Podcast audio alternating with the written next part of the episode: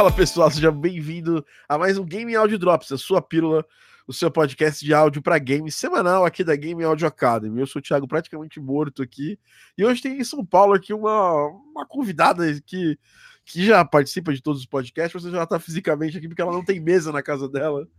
Dani Serrano. E aí, gente, tudo bem? Boa noite.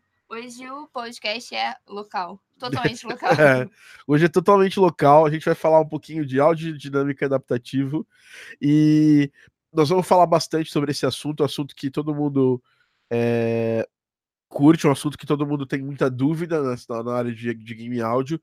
E primeiro dando os avisos para vocês, né? Se você está assistindo esse podcast, esqueça de largar lá a mão no like, né? Quando você larga a mão no like, você ajuda esse material da Game Audio Academy chegar para você. Para quem não sabe, a gente tem vídeos diários né, aqui na Game Audio Academy, certo, Dani? Exatamente. Todo dia, até final de semana, tem vídeo para você sobre Game Audio, todo dia no Instagram, Facebook, Twitter, YouTube.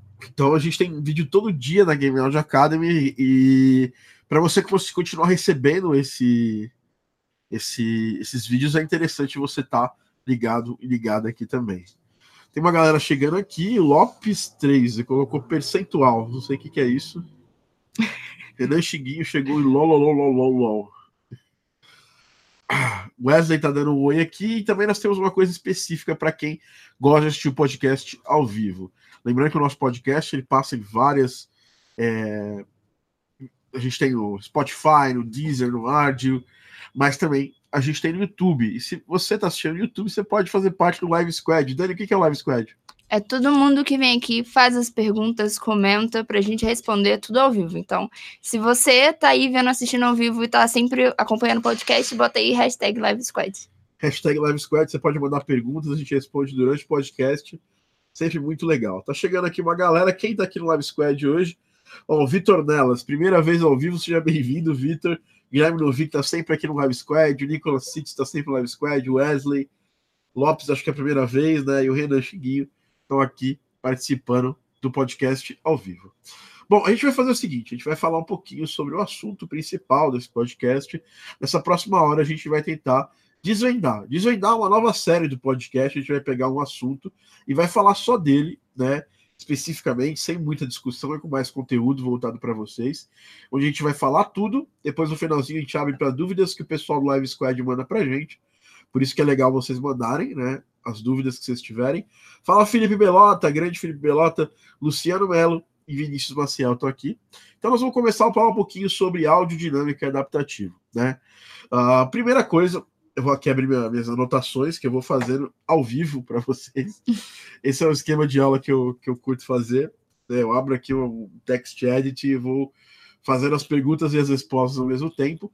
Uh, esse material a gente tá, tá trazendo de um material que a gente já tem na Game Audio Academy, que é uh, um workshop que a gente fez, que é o Conceitos de Áudio Dinâmico para Games. Ele está ali no nosso site da Game Audio Academy.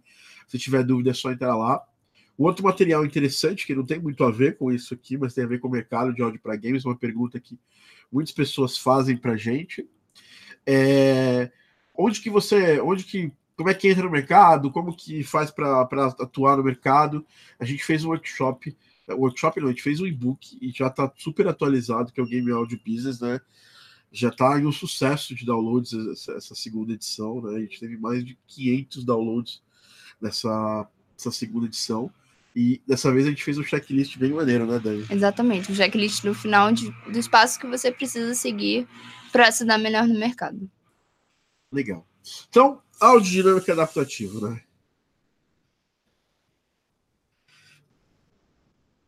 Da onde veio a ideia de fazer esse podcast aqui hoje, né? Ah, eu tava assistindo aquele vídeo do Nerdologia que eles lançaram hoje, né? Eu vou até depois fazer um, uma resposta dele, né?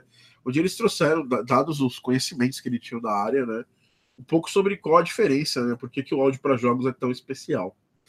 E o áudio para jogo ele é especial, por quê? Porque ele é praticamente uma coisa é, diferente de qualquer mídia audiovisual, o áudio para os jogos ele tem, é, ele tem, uma, tem uma, uma participação tanto na imersão quanto no controle do jogador, diferente de qualquer outra mídia audiovisual, né?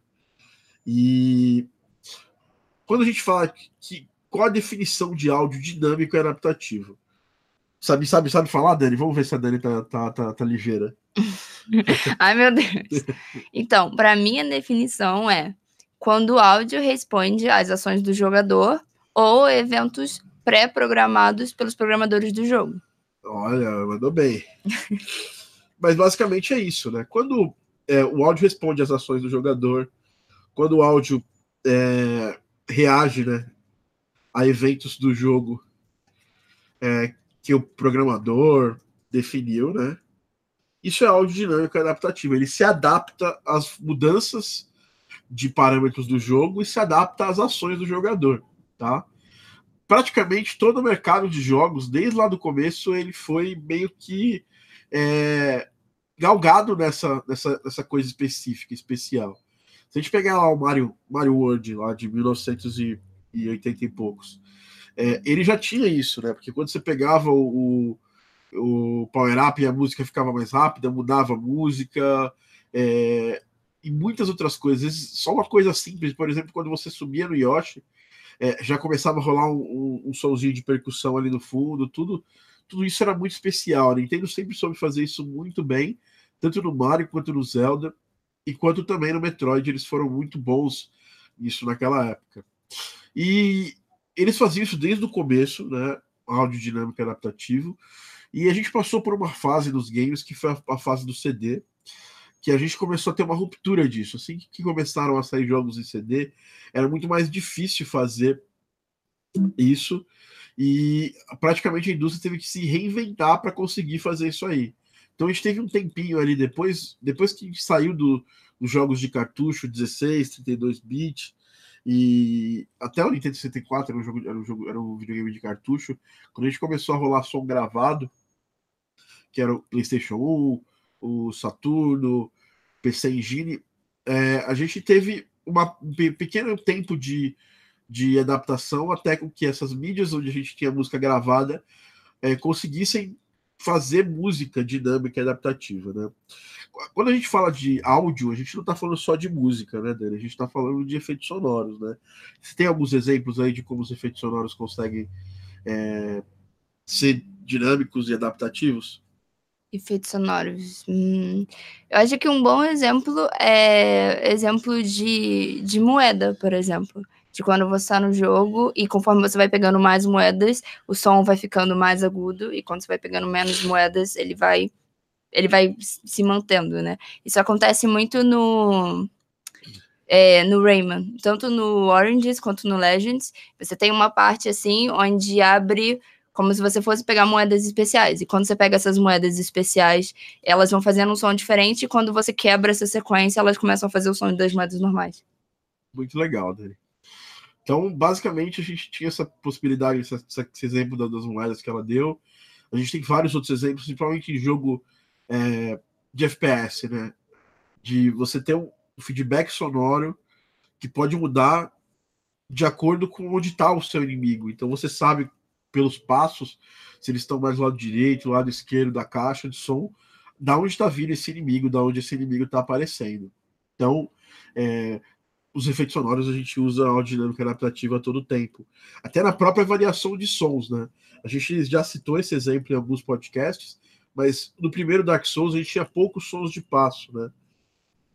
E aí isso gerava uma, uma cansa, um, cansaço auditivo, né? É o, sobre o que rola, né, durante o jogo. Então você vai, você tem os sons de passo muito parecidos durante o jogo inteiro. E aí isso gerava um cansaço auditivo. Foi a galera reclamou, não só a galera é, que joga, né? O, o Vinícius Maciel tá falando reverb com efeito Doppler dos carros quando passam no túnel também, que também é super dinâmico. É, um próprio efeito de passo quando você entra no, numa sala menor ou maior também, o efeito de reverb nesse passo também é dinâmico e adaptativo. Então a gente tem uma série de coisas, né, que a gente pode falar sobre esse assunto, tá? Bom, a gente já definiu, né? Definição, a gente já já sabe o que é. Todo mundo aqui já sabe o que é. Se você não sabe, tem alguma dúvida, pergunta aí. Mas é basicamente a gente soube definir. E agora a gente pode falar um pouco das técnicas né, de áudio dinâmico adaptativo. E quando a gente fala de técnicas, a, a gente não está falando de software, né? E aí, por isso que é uma coisa que sempre acontece das pessoas estarem falando assim, nossa, mas o tem o, o, o middleware tal, o middleware... Não, a gente não está falando de middleware ainda, a gente está falando de técnica, porque essas técnicas elas podem ser feitas com ou sem middlewares. Nos middlewares, que são softwares que a gente usa para facilitar a implementação de áudio dinâmico adaptativo, a gente tem uma facilidade maior de fazer essas técnicas. Mas sem elas, a gente também consegue, se o programador for muito bom, por exemplo, a gente consegue fazer essas técnicas. Né? É... Vamos, vamos falar um pouquinho das técnicas quando a gente está falando de música. Né? Então a gente tem algumas técnicas aqui que eu, que eu, vou, eu vou colocar aqui para vocês como branching, é, que é uma técnica de você fatiar uma música grande em várias pequenas, né? É, tem a técnica de layering, né? Que é, isso serve tanto para música quanto para efeitos sonoros, né? Que é você que, quebrar uma música em várias camadas, né? E basicamente tem a técnica de crossfading, que é você fazer com que uma música esteja acabando, a outra esteja começando. Essas são técnicas que a gente usa para fazer transição de músicas é, no, no áudio dinâmico adaptativo. É, que, que, seria o que, que seria branch, Dani? Você sabe? Então, é mais ou menos assim, quando a gente compõe uma música pensando é, em, em, toda, em toda a parte da música, depois a gente vai cortando ela em vários pedacinhos para serem usados em momentos específicos do jogo. Então, isso vai fazendo com que seja uma grande música, mas na verdade ela vai se conectando através desses pequenos pedacinhos. Exatamente. Eu tenho uma música que vai render para a fase inteira e ela funciona como pequenos loops.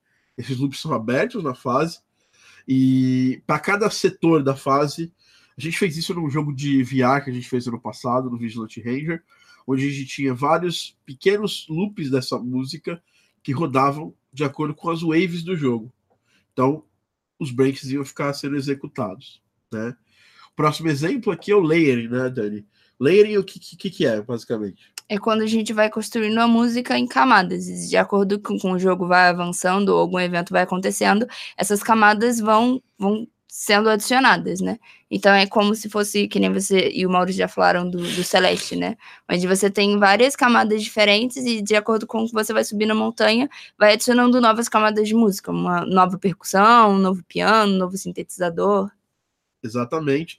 É uma música só, mas só que a parte mais tensa da música, a parte com maior, com maior pegada é, rítmica da música só é soltada dependendo da, da, da parte da fase que você tá.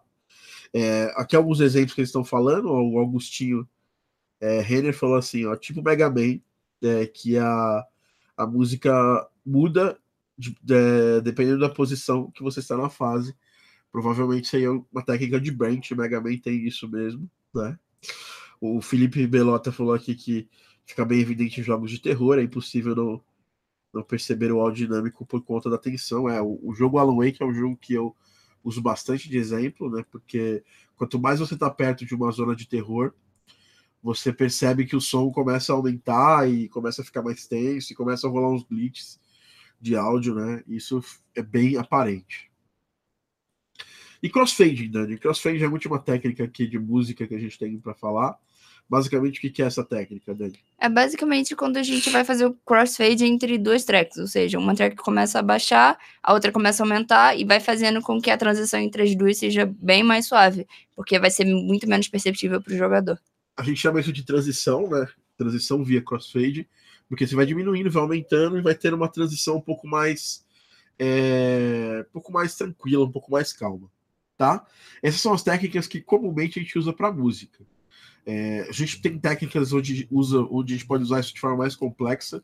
Na verdade, às vezes eu posso usar duas técnicas dessas, ou até as três, numa mesma, numa, no mesmo sistema de música durante o jogo.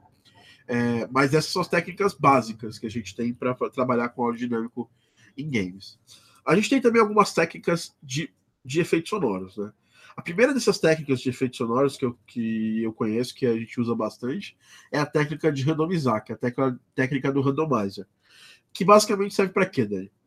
Bom, você pode fazer isso para sempre para aumentar o número de vamos dizer, diferença entre os sons que você tem no jogo. Então, por exemplo, você pode fazer isso com volume. Então, você pode colocar algum um efeito sonoro, só que você bota uma randomização de volume de, de não sei, de um. Então, algumas vezes esse som vai estar tá mais alto, algumas vezes ele tá, vai estar tá mais baixo, vai, vai depender pela randomização do programa. E além disso, você pode usar também com pitch, é muito comum que a gente faça, porque aí ele vai mudando, vai dando com diferentes speeds, então é como se você tivesse vários arquivos, mas na verdade é um arquivo só randomizado, tanto com volume quanto com pitch.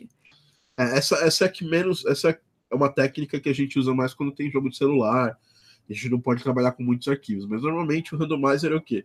Eu tenho cinco sons de passos. Ele não fica repetindo um desses sons. Ele, ele, ele randomiza a execução desses sons de passo é, para que ele não, não repita o som, o som um dos, um dos sons e sempre execute cada um dos sons separados, tá? É, ela é muito utilizada, a gente usa praticamente em qualquer jogo essa técnica de randomização, porque ela ajuda que gente, ela ajuda para ela colabora para que a gente não tenha uma, uma, um cansaço auditivo durante o jogo.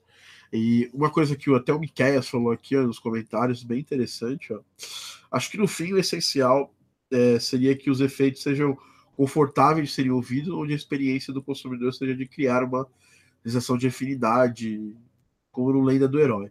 Lenda do Herói é bem legal, até tive um pouco envolvido num, num pedaço desse projeto com a galera lá da, do Mativa, gente boa demais a galera.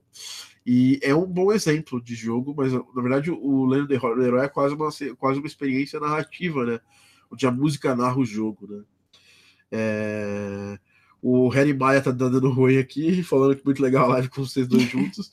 Pô, pelo menos até chegar a mesa na casa da Dani vai ter que ser assim. Por favor, gente, torce pra mesa chegar amanhã. Bom, e é isso. A gente agora tem. É, a gente falou de randomizer, né? A gente tem também tem uma técnica que a gente chama de looping, né? Que é uma técnica que a gente usa para tudo. O looping não é uma técnica de aerodinâmica, é uma técnica de execução de música e de efeitos sonoros no jogo. Por exemplo, o motor. O motor ele é executado numa forma de looping durante o jogo, né? E também o, o... olha o randomizer pegando aí. É, esse meu, meu cachorro tá meio, meio engraçadão aqui hoje. Peço desculpas quem tá escutando, a gente tem, tá, tá tentando ignorar ele para ele, ele fazer graça, porque ele gosta de atenção.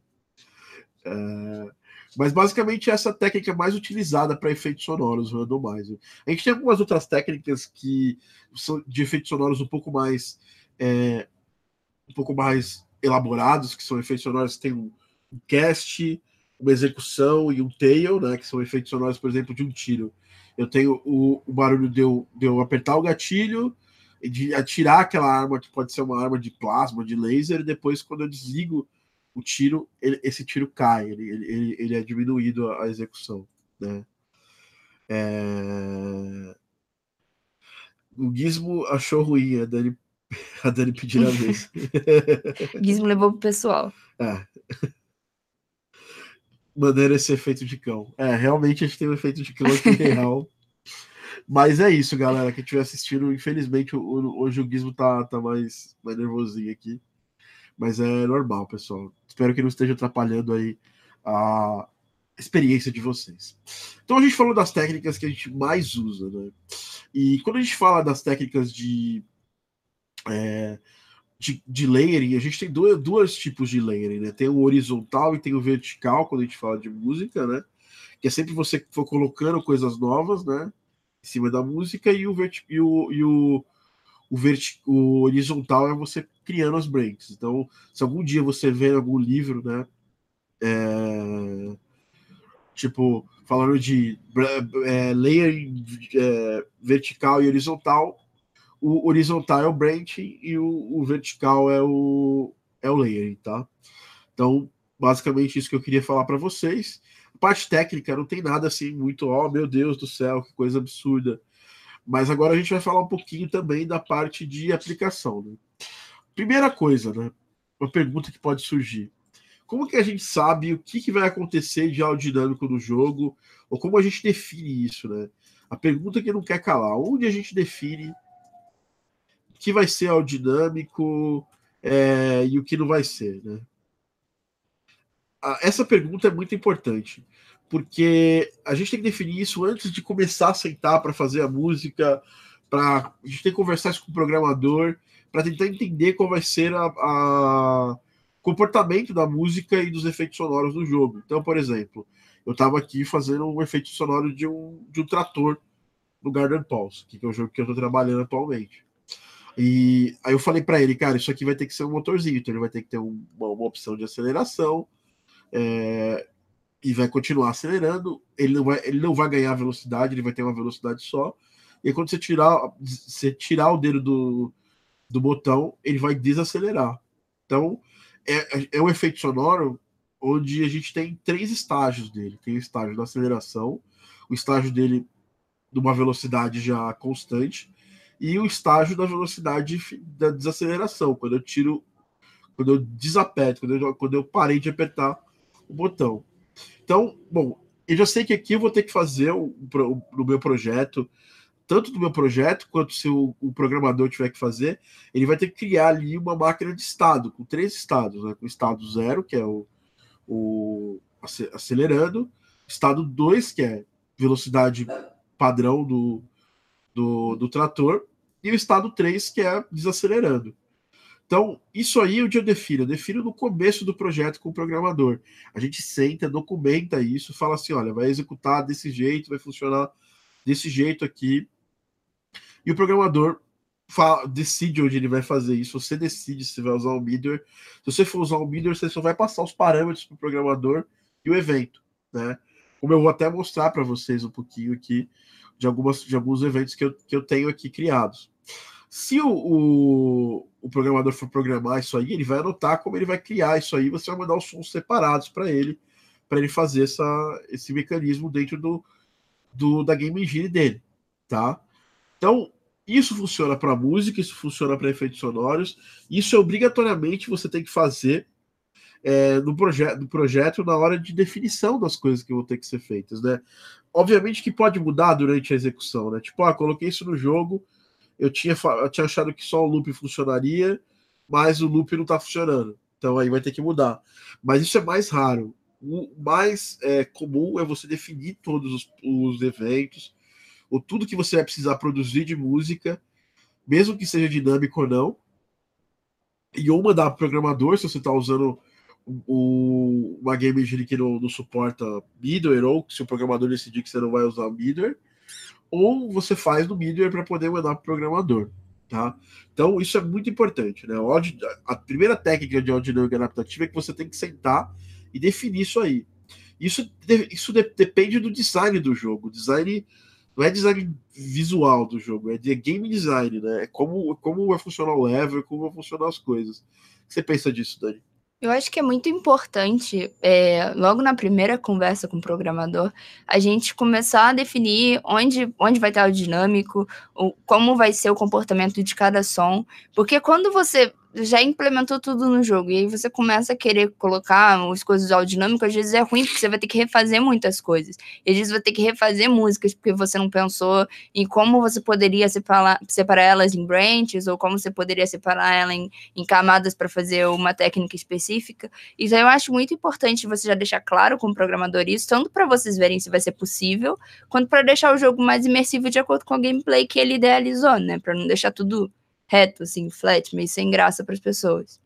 Concordo plenamente com você e é, hoje, com, hoje um jogo sem áudio dinâmico, só com as coisas, só com os, os, elementos lá chapados, ele quase que não existe. Todo mundo está focado nisso, né? Todo mundo está focado em fazer jogo com áudio dinâmico e o, o áudio dinâmico ele, ele, ele, ele serve para muitas coisas, para garantir controle do jogador, para garantir imersão do jogador no jogo, para ser crível até na, na, na, parte sentimental do jogo. Por exemplo, ó, vou dar um exemplo de um jogo que eu joguei demais, o primeiro Dark Souls. Quando você entra para enfrentar, quando você entra para enfrentar o, o Lord of Cinder lá, a música que toca é completamente diferente de todas as músicas de bosses que tocam durante o jogo. Então ela gera para mim um sentimento completamente diferente, tá? É, vamos responder agora as dúvidas do pessoal, né? O Wesley falou que às vezes a dificuldade está em convencer os programadores a aprender o script script de, de, do middleware. Cara, é só você mostrar pro, pro programador quão, quanto tempo ele não vai. É, ele vai ter de, é, de otimização ao usar o middleware, entendeu? É um, é um, trabalho seu, não é do programador, entendeu? E explicar para ele, saber fazer uma boa. Ser um bom, uma boa pessoa, né, no caso de, de fazer esse tipo de convencimento pro, pro programador. Para mim aqui, no, no caso da Bit Toast, foi, foi difícil também no começo, porque o Daniel não queria. Mas assim que a gente fez isso no primeiro projeto, ele viu a quantidade de trabalho que ia sair da mão dele e é para minha mão, porra, ele amou isso aí e hoje a gente quer usar. e isso a gente fez esse trabalho de convencimento com todos os clientes aqui nossos. A Dani tá ligada, o pessoal do, é, do Gravity Heroes também a gente convenceu eles assim o pessoal do Vigilante, a gente convenceu eles assim. Então, todo esse trabalho de convencimento é, faz parte do nosso trabalho. Quando a gente quer usar um middleware, a gente é, saber apresentar bons argumentos para o pro, pro programador. E os melhores argumentos que você pode usar um middleware ou não são os seguintes: você pode. É, você vai poupar código do programador, você vai dar controle de coisas que, que antes seriam muito, muito difíceis de fazer via código, para o caso do programador. E no seu caso, você vai ter esse controle de uma forma bem mais simples. E o tempo de, de sabe, a, o controle que você vai ter do que você fez em termos de ter, fazer a mix final do jogo, é, qualidade final vai ser, vai ser melhor nesse caso. Então, esses são os maiores argumentos, é só você saber falar eles com o desenvolvedor. O Ari Maia tem uma pergunta, né? Tiago, Dani, eu tenho uma dúvida. Um produtor de áudio para games necessariamente precisa saber produzir efeitos sonoros ou a pessoa pode ser apenas um compositor de música para jogos? Olha, é, a, minha, minha, a minha dúvida, a minha sua dúvida é a seguinte: eu acho que hoje dá para ser só para compositor, tá? Mas tem que ser um compositor que conhece áudio dinâmico e adaptativo, tá? E eu acho que nenhum compositor pode abrir mão de, pelo menos, conhecer o processo inteiro. Conhecer como os efeitos sonoros funcionam, como se cria os efeitos. Você pode não, não fazer isso. Mas é bom saber o processo inteiro, até para você poder interagir com a pessoa dos efeitos sonoros, né? Ah, o, o, grande Rodrigo Faleiro está passando para dar um oi direto do Arena Games lá em Campo Grande. Ele que está famosão lá. Grande Rodrigo Faleiros aqui da, da Game Out Academy. Bom, galera, então, a gente terminou aqui basicamente o nosso, o, o, o nosso sílabus aqui dessa, desse, dessa mini, esse mini desvendando aqui, né? E agora eu vou falar um pouco de softwares, que é o último, último passo, né? É, a gente pode usar os bidders, né? A gente tem alguns bidders bem conhecidos, como o Fmod, o Wise, a gente tem também o Elias, a gente tem um da Cryware, Cryware também, né? É, e tem uma pergunta aqui. Esse, esse, esse, e quando o dev não usa uma engine compatível com o Middle, vale a pena conversar a mudar de engine? Cara, Guilherme, isso é muito mais difícil de fazer, tá? Porque se o cara tá usando uma, uma, uma engine que não é compatível com o Middle, a gente deve estar tá falando de Game Maker, Construct aí. Esse cara tá fazendo isso porque ela é uma engine mais fácil de, de desenvolver o jogo do que a Unity ou a Unreal, entendeu? Então é muito mais difícil você, você convencer. Agora, aí você vai ter que ser o triplo é, atento nesse projeto, porque você vai ter que fazer o quê? Você vai ter que anotar as, as partes de aerodinâmica que vão acontecer. Muitas delas, como por exemplo, essas questões que a gente fala de branching ou de transição, elas vão ser bem mais chatas de fazer numa engine tipo Game Maker assim, from scratch, do zero, via programação. Então, às vezes, o cara não vai conseguir fazer, você vai ter que buscar uma, uma outra solução, né? para fazer isso. É... E aí o que eu te falo é o seguinte: essa questão de convencer a pessoa a mudar de engine é muito complicada, entendeu? Eu acho que faz o projeto, só que ficar de olho no todos os pedaços do projeto. Você fez a música, mandou a música pro cara, legal. Aí o cara vai lá, vai colocar no jogo. Você tem que jogar, ver como é que ficou. Terminou de colocar todas as músicas e todos os efeitos sonoros no jogo.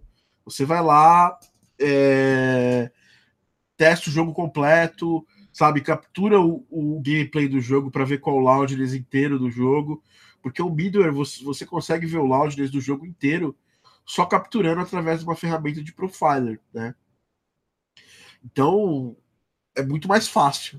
Concorda, Dani? Eu concordo. E uma coisa que eu acho até difícil, assim, é que normalmente, às vezes o pessoal que tá trabalhando com o jogo Game Maker nem sabe fazer o jogo assim em Unity, ou tem mais dificuldade com programação, porque Game Maker é uma plataforma que se programa muito menos.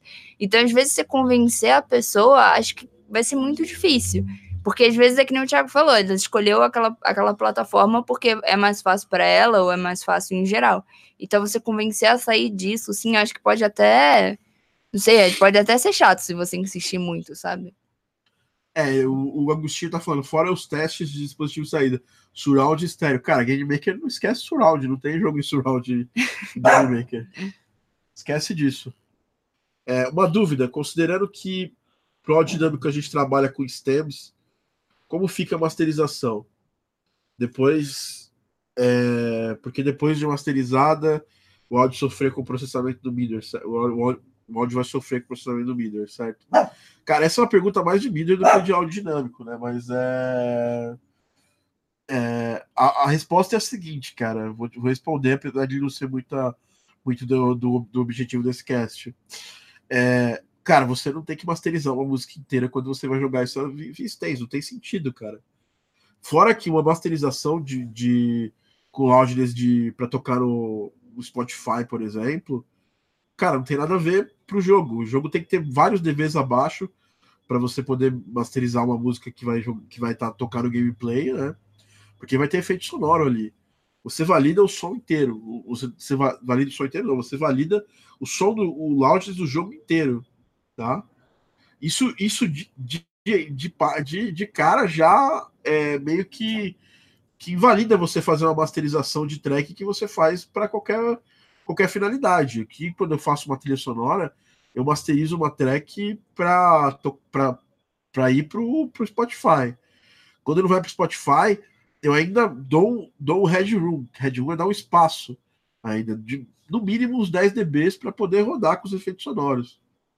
São dois trabalhos bem diferentes, né? Sim, é, é uma ideia, principalmente Stens, cara. É. Stens é pior ainda. Stens é quando eu pego uma música e fatio ela em pedaços dela. Então, tipo, parte de percussão, é, leads ou synths, ou a parte orquestral da música, sei lá. É, e outra, e, e, sei lá, a parte mais melódica da música, o voz tudo mais. Então, é, se você vai, vai, vai abrir a música, mesmo que você vai, vai usar no jogo comum, cara. Você vai fazer lá o seu jogo em Game Maker, né? Você vai, pô, você vai exportar o, o negócio masterizado. O cara lá no Game Maker vai ter que dar, vai ter que tirar ganho da música para poder rodar com os efeitos sonoros, senão vai começar a estourar. Então é muito cuidado. Uma coisa é gameplay, outra coisa é loudness de é, loudness da música como inteiro. Quando a gente fala dos loudness lá de. de... Quando... Só para explicar para você que não está entendendo, tá, tá ouvindo isso aí, não é, não é o tema desse podcast, mas loudness é basicamente a dinâmica né, do, de um som, ou de uma música, ou de qualquer outra coisa, né? Volume mais baixo versus o volume mais, mais alto do, do desse som ou dessa música. A gente tem lá, por exemplo, para games de desktop, menos 20. Quando a gente faz essa medição, a gente tem que medir o jogo inteiro, não medir a música. Você mede música, mais efeitos sonoros, mais dublagem, você tem os três. Entendeu? Você rola lá um profiler no seu, no seu middleware e aí você acaba vendo pelo middleware qual foi, qual foi o pico de é, loudness units, né, que é LUFS, né? E se você está fazendo isso com o middleware, sem middleware, está fazendo isso numa engenharia antiga, você grava seu gameplay e passa numa ferramenta do próprio DAW lá, o, o aquele Melda Productions lá. Sim. Que não é uma Melda. é, de Loudness é bem, é bem interessante. E eu, Thiago, acho até interessante assim, a gente falar sobre isso, que muitas vezes depende muito do foco que você quer, tanto para a música e os efeitos sonoros do jogo, né? Porque tem vezes você fala, ah, eu quero que a música sobressaia mais aqui, eu quero que os efeitos sobressaiam mais aqui. Então, você tem que fazer, não é tipo, ah, taquei tudo no, no mesmo DB e é isso, esse é o padrão, e é sempre o padrão e acabou. Porque você tem, você depende muito pro que, que você quer aquela música, por que você quer aqueles efeitos e como você quer que eles se comportem no jogo. Então é sempre muito interessante a gente pensar nessa mixagem também antes de pegar e já dar tudo pro programador, né? Exatamente, Dani. Eu acho que é, e essa, essa, esse ajuste fino de mixagem, por exemplo, ó, vou citar alguns exemplos de jogos. Garden Pause. Garden Pause é um jogo que tem muito, muito som ambiente, a música ela, ela rola mais, mais baixa na maior parte do jogo. Então, a mixagem que a gente faz é esse, a música ela é mais baixa do que praticamente qualquer outro som do jogo. Ela só é um pouquinho mais alta que o som ambiente. Sim. Mas aí você pega lá o Horizon Chase. Horizon Chase, a música, ela só é mais baixa que os efeitos sonoros. Porque ela é totalmente arcade, é uma experiência arcade. Sim, é o foco, né? Devemos fazer masters diferentes para qualquer situação, para cada situação, é tipo isso? Cara, não. Você deve masterizar a música. Eu acho que no máximo você tem que fazer uma mixagem da, da música para poder exportar ela.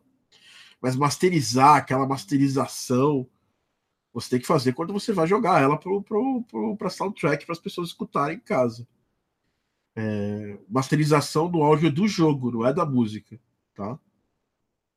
É, não é master, master diferente para cada situação. É, nesse caso, é mixagem diferente de música, volume diferente de música para cada situação. E, e, essa mixagem é feita dentro do, do, do Midway ou dentro da Game Engine, entendeu? Bom, galera, nós vamos responder mais umas três perguntas aqui, porque eu tô eu tô zoado. A Dani sabe disso, tá vendo aqui, eu bem zoado. Peço desculpas se eu tô meio afônico hoje no podcast para vocês. É... E mas a gente fez, podcast tem essa, tem que fazer. Tá concluído. Estamos fazendo podcast, estamos aqui. Acho que foi um papo bem legal. É... Vocês estão assistindo aqui no Live Squad, comenta aqui embaixo se vocês entenderam tudo, se, se, se se essas informações foram informações que acrescentaram para vocês. É, e tirem suas últimas dúvidas aqui com a gente. Você lembrando, se você quer realmente falar mais comigo, quer tirar dúvida comigo, me segue no Instagram, ThiagoTD. Diariamente eu faço stories, respondo praticamente todos os inbox que eu recebo. É, praticamente não, 100% dos inbox que eu recebo no Instagram eu respondo. Então cola no Instagram, que é a forma mais fácil de você me encontrar e falar comigo, tá? Tanto que, ó, toda vez que eu recebo uma mensagem, ó, eu respondo. Respondi hoje umas três pessoas. Vamos lá, vamos lá as respostas. O, o Felipe Belota, pouco da hora, tava com a mentalidade errada. Bem que você falou que produzir pra, áudio para games é diferente do que produzir música para ser ouvir no Spotify. São, são é, processos diferentes, tá, Felipe? É, quando você cria música e ela tem uma versão que vai para o jogo. Depois você vai lá e vai fazer a mix e master dela para ir para o Spotify. Exatamente. Beleza? Vamos aí para as últimas duas perguntas. Se você tem alguma dúvida agora de você perguntar e responder, que a gente responde. Dani, mais alguma coisa sobre aerodinâmica que você tem usado aí em projetos tudo mais? É... Acho que a gente falou tudo, né? Tem mais alguma coisa para acrescentar no nosso material, Dani? Eu acho que a única coisa assim que eu acrescentaria é que é muito legal que você saiba mexer no áudio dinâmico e também implementar isso nos middles mais usados, assim, da, que o pessoal usa, que normalmente é o Wise e o Fmod, né? O Elias também, mas normalmente esses dois são mais legais para treinar, que você pode fazer é, projetos assim com assets e treinar de graça sem ter que pagar nada. Então eu acho muito interessante, porque é, eu mesmo vi, assim, eu também passei muito tempo pensando, ah, então é só aprender Fmod que, que já foi. E quando na verdade não, é, é sempre interessante a gente passar para outras coisas, é sempre interessante também fazer o Wise, mesmo que talvez aqui no Brasil o pessoal não use tanto em jogos indie, mas uma hora vão, vão usar, então é melhor a gente saber disso e ter esse diferencial no mercado para quando uma pessoa tiver um, um projeto para trabalhar com Wise, ou trabalhar com Fmod, ou trabalhar com o que for, a gente já saiba, olha, eu sei mexer, eu sei fazer, então já é mais garantido o trabalho, né? 100%, Dani. É, eu concordo plenamente com você. É, primeiro, que você entender bem os conceitos de áudio dinâmico adaptativo e vão fazer você pular na frente de todo mundo. Que quando você for planejar um projeto, fazer o um orçamento de um projeto, isso vai te dar um poder de criar músicas e criar efeitos sonoros já dentro daquela narrativa que você vai procurar uma direção, um direcionamento de áudio daquele jogo para o áudio dinâmico, né? É... Então, quando você faz isso, você já tem uma. já passa uma frente muito profissional, né? E quando você domina o Middle, que é a ferramenta que a gente usa para fazer a pré-implementação, você passa na frente. Né?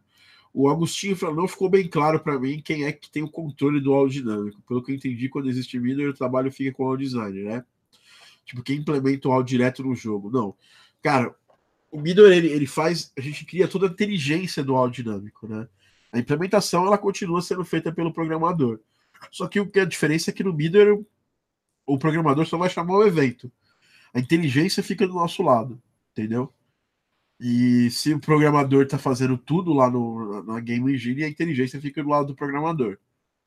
Essa inteligência muitas vezes poupa é, muitas linhas de código, entendeu? E do nosso lado a gente praticamente não usa linha de código nenhuma, a gente só faz, só cria as, os mecanismos é, de áudio dinâmico, tá?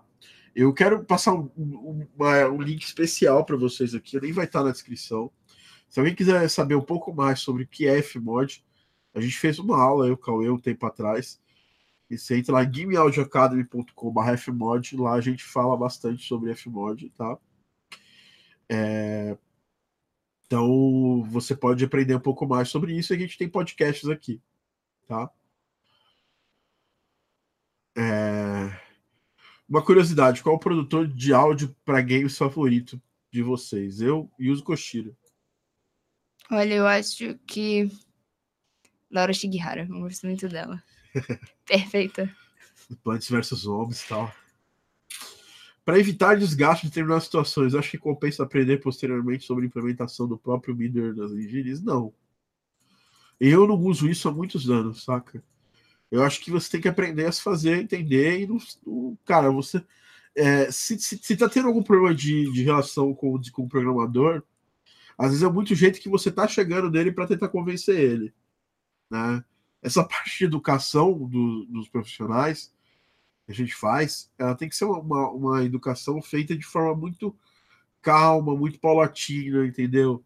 Agora você não pode, senão daqui a pouco você vai falar assim, não, então beleza, eu, eu já eu vou ter que aprender a, a, a, parte da engine, daqui a pouco eu vou ter que aprender a engine, daqui a pouco eu tô fazendo o jogo sozinho, porque eu não conseguido trabalhar com ninguém.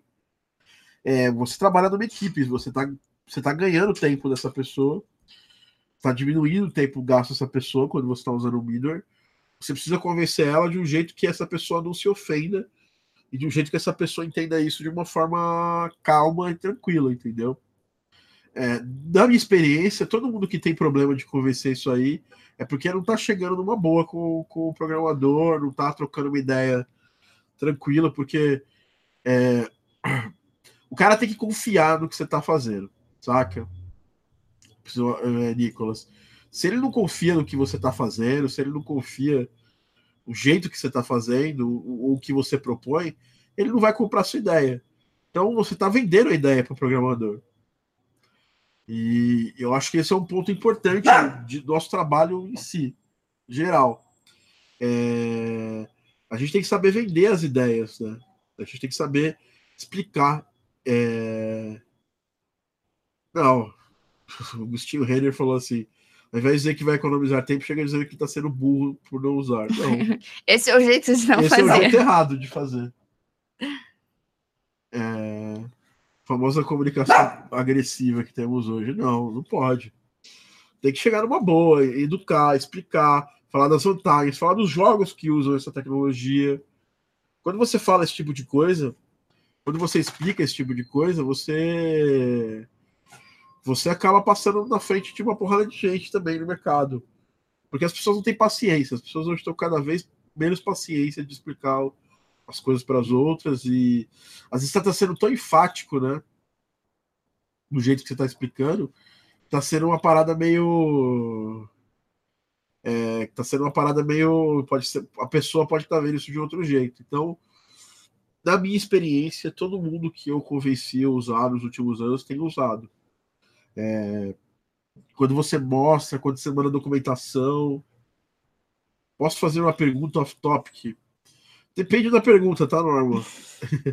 Oi, Tiago, enquanto ele faz a pergunta, até uma coisa interessante sobre isso, quando eu estudava film scoring, eu tinha um professor e ele falava, ele falou uma coisa para mim de diretor assim, que eu acho que se encaixa muito com o desenvolvedor.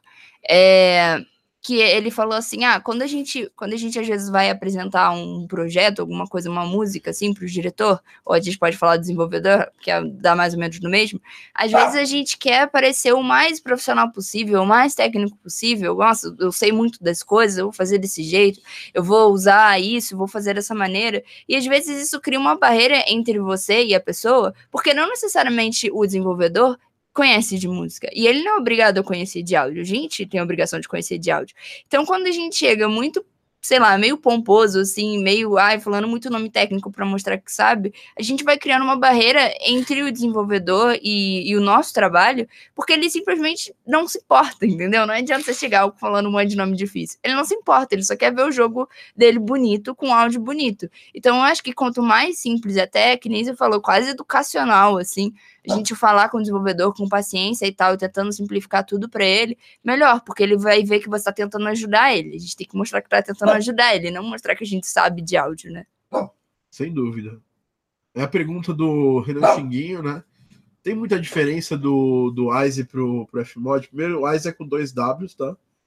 É, eles têm uma diferença visual, são ferramentas que têm a mesma função, mas elas são diferentes, né? É, e elas têm, pô, o Wise ele é, ele é amplamente utilizado pelos jogos é, AAA no mercado. Ele é uma ferramenta muito mais. Ela é uma ferramenta poderosa, mas a interface dela não é tão amigável para quem vem do áudio, né?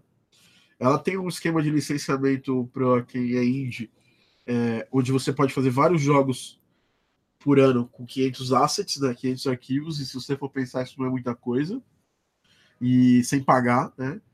Fmod você pode fazer um jogo por ano por empresa com utilizando esses utilizando assets limitados, né?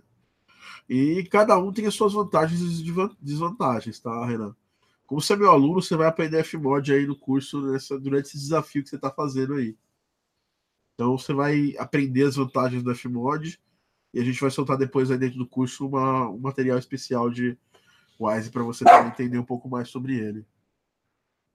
Tá bom, Fernando? Bom, enfim, pessoal. Vamos finalizar aqui o nosso, nosso podcast. Queria agradecer a todo mundo que assistiu o podcast, deu like aqui, todo mundo deu like, olha que legal. É...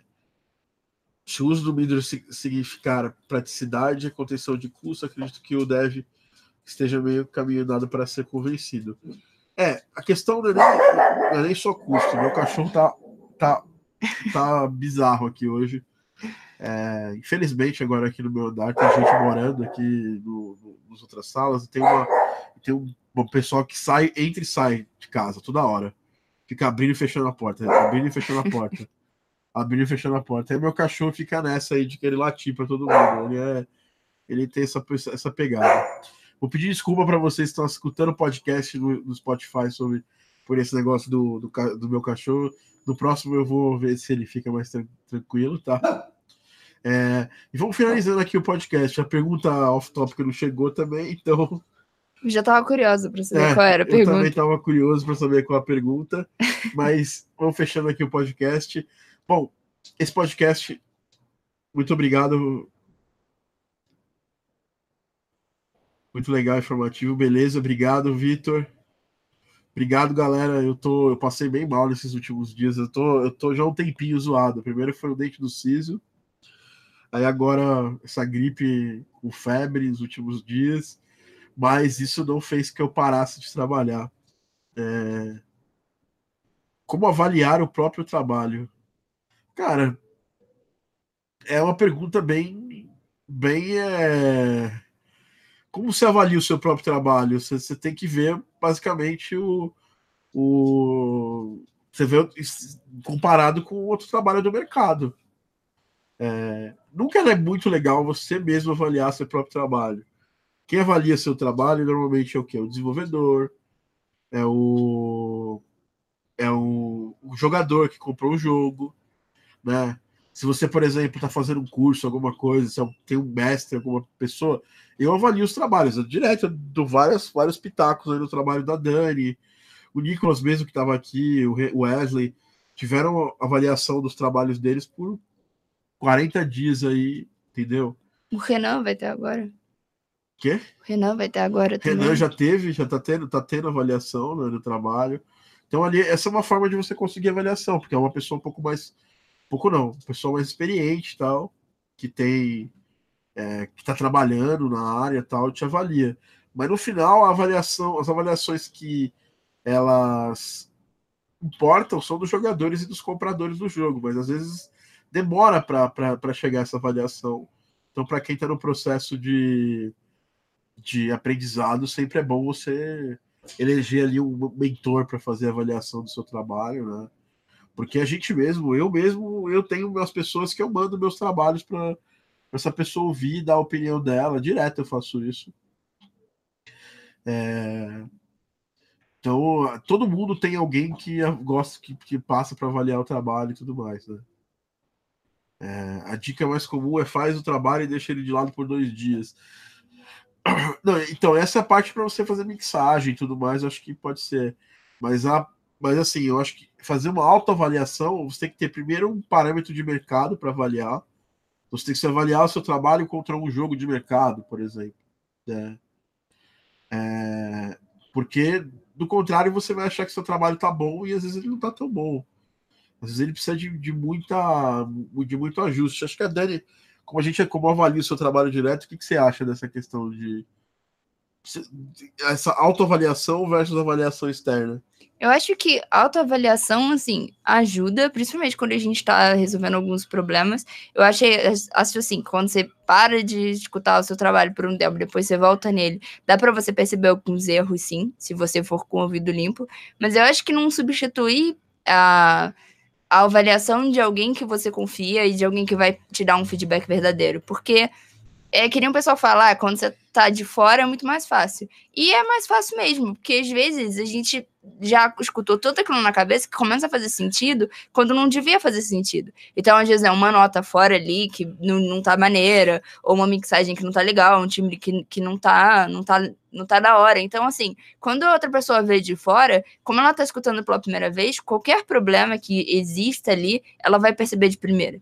Então, eu acho que é muito importante não só a gente avaliar o nosso trabalho e tal, mas também mostrar para outras pessoas e alguém que, que seja de confiança e vai, vai te dar um feedback verdadeiro para você começar a, a melhorar isso, porque senão vai ficar sempre no mesmo, porque o parâmetro é você e quem está fazendo é você, então não tem como evoluir muito disso.